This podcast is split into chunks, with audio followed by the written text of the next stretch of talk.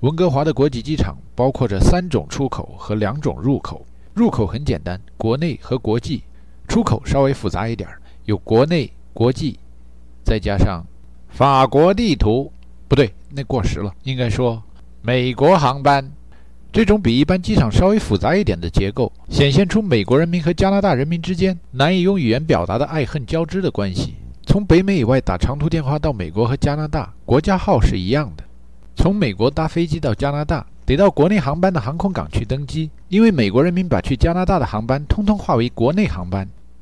在美国，有的受教育程度不高，可是又殷切的希望教育下一辈成才的家庭中，会有人这么说：“孩子，我们伟大的祖国有五十个州，除此以外呢，在北边有一个特别大的州，这个州就叫加拿大。”站得稍远一点看，加拿大和美国是有点像浑然一体的一大整块儿。就在日常生活中看看电视、电影，或者打开收音机吧。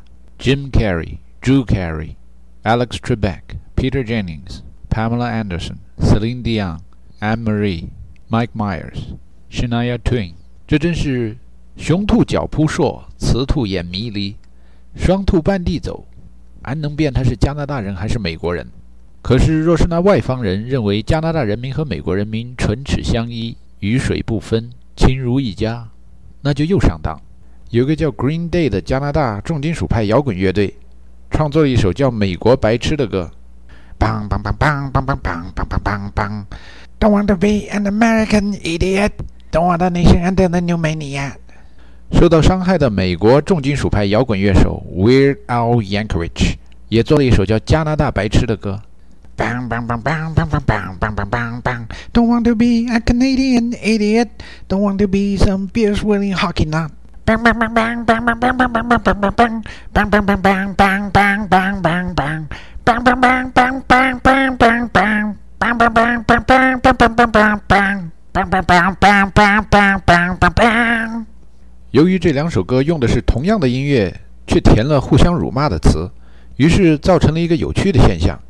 如果在靠近边境的公共场所，比如公园或者机场，听见有人放这样的音乐，再看着几个年轻人跟着那音乐摇头晃脑，很难分辨出他们是在尽情地欣赏《美国白痴》还是《加拿大白痴》这首歌。《美国白痴》歌词的大意是说美国人被洗了脑，干什么事儿都跟着新闻媒体舆论导向走，孤立了自己，疏远了世界。我们才不吃你那一套呢！《加拿大白痴》的歌词大意是说加拿大人真可笑。竟然把冰球、冰壶当作真正的体育项目，说英语吧，发音也不标准，鼻子上挨了一拳吧，还给人说对不起，这不是白痴是什么？这样的人做我们的邻居，真让我紧张。看来还是来一次预防性的打击得了。从写作的力度和深度上来说，加拿大白痴输给了美国白痴，但是两首歌有着同样的缺陷，那就是把国家的形象和老百姓的形象混为一谈。美国作为一个国家，在国际上的形象是横行霸道。但若把一般普通的美国老百姓画得跟一个 M 十六冲锋枪一样，那又跟事实出入太大。管子曰：“仓廪实而民之礼节。”尤其在小城市里，一般的美国老百姓其实挺客套的，至少在表面上是这样。加拿大作为一个国家，在国际上的形象是谦让有礼。但是若有谁想到多伦多或者温哥华的大街上去揍人一拳，然后看看加拿大人民的反应，那人必然也碰一鼻子灰。若要比脏乱差，加拿大的某些角落也不逊于任何国家。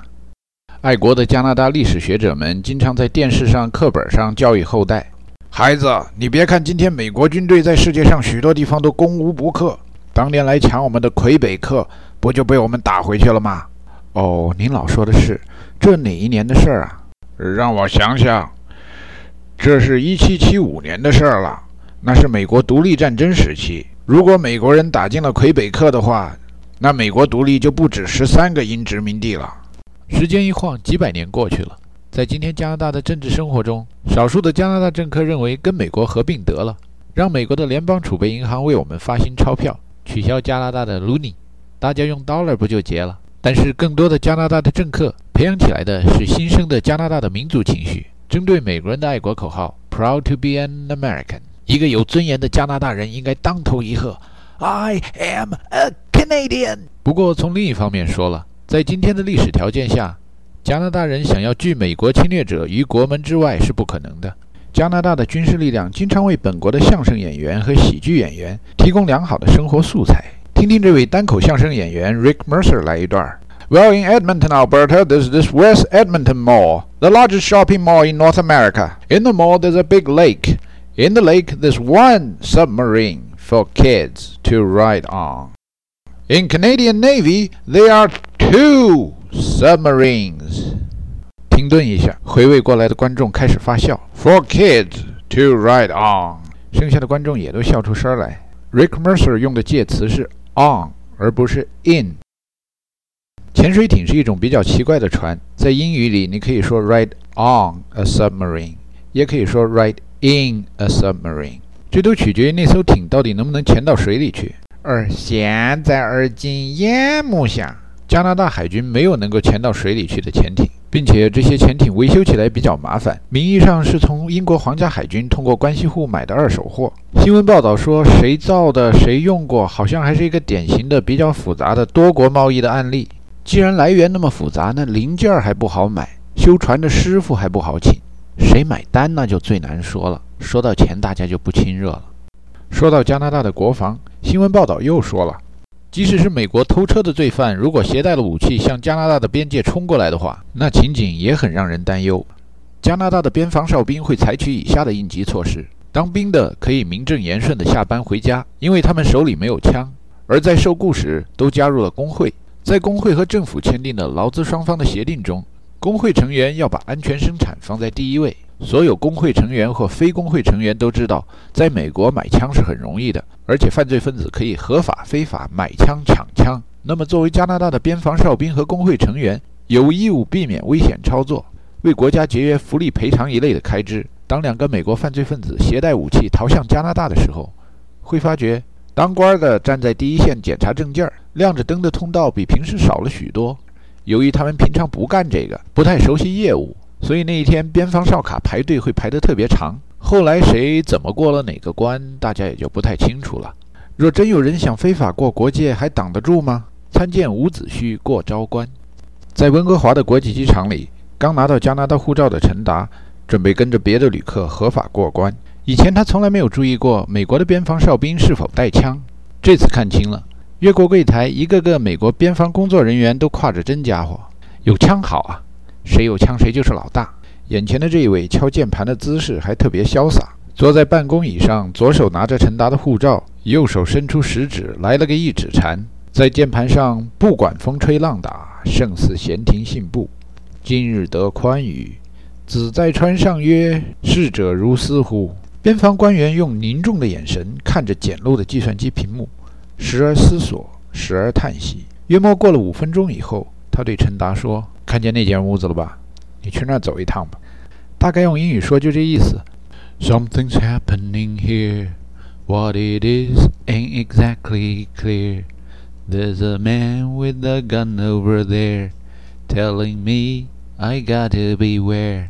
Hey, stop! What's that sound? Everybody watch what's going on. Hey, stop! What's that sound? Everybody watch what's going on. 于是陈达来到了他指的那间标着 “secondary interview room” 的房间。陈达想，这 “secondary interview room” 应该怎么翻译呢？也许应该把它翻译成“研究研究谈话室”。由于今天是周末，这间屋子里的人并不多。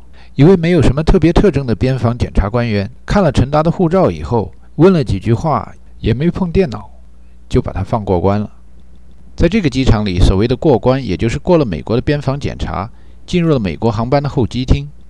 陈达刚来到他的登机牌上所写着的八十六号门前，找了一个座位坐下来，想休息一会儿，闭目养神，就听见一个老奶奶操着威斯康星明尼苏达一带的口音说：“老头子，我这护照该放哪儿啊？”然后又听见一个老爷爷操着威斯康星明尼苏达一带的口音，爽朗地说：“哈哈哈哈，老婆子，收起来吧，收起来吧，叫孩子们都收起来。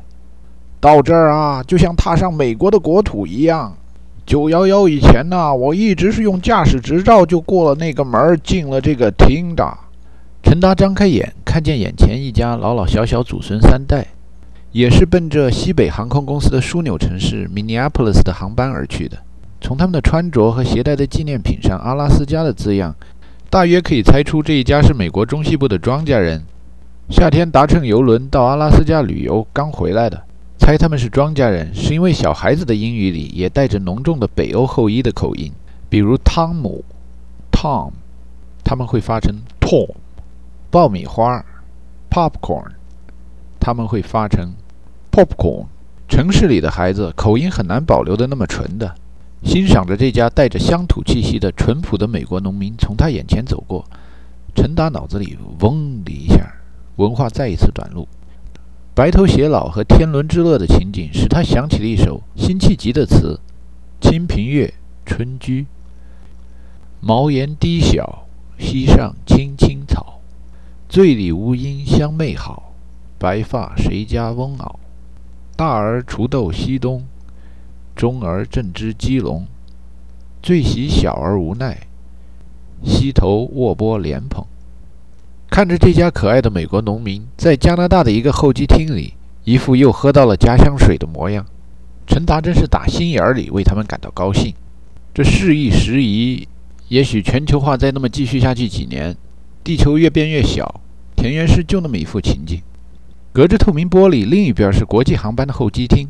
看着登机牌前写着的城市名：上海、东京、香港、法兰克福、墨西哥城、伦敦，没一个国家航班的旅客能在加拿大的候机厅里感到他们踏上了本国的国土。想到此，陈达想偷偷的笑，可是又不知道为什么笑，最后只好对自己说：“不许笑！现在世界上还有三分之二的人在受苦，四分之三的人生活在水深火热之中，你们要为他们而结婚，为他们而战斗。”所以不许笑。可是话又说回来了，自己马上就要奔向那自由的国度了，还想着天下的穷人干嘛？用农民运动讲习所的赵教官的话说：“天下穷人那么多，你管得过来吗？”于是陈达开始安下心来做本职工作，想想自己即将开始的项目和即将去见的项目联络人，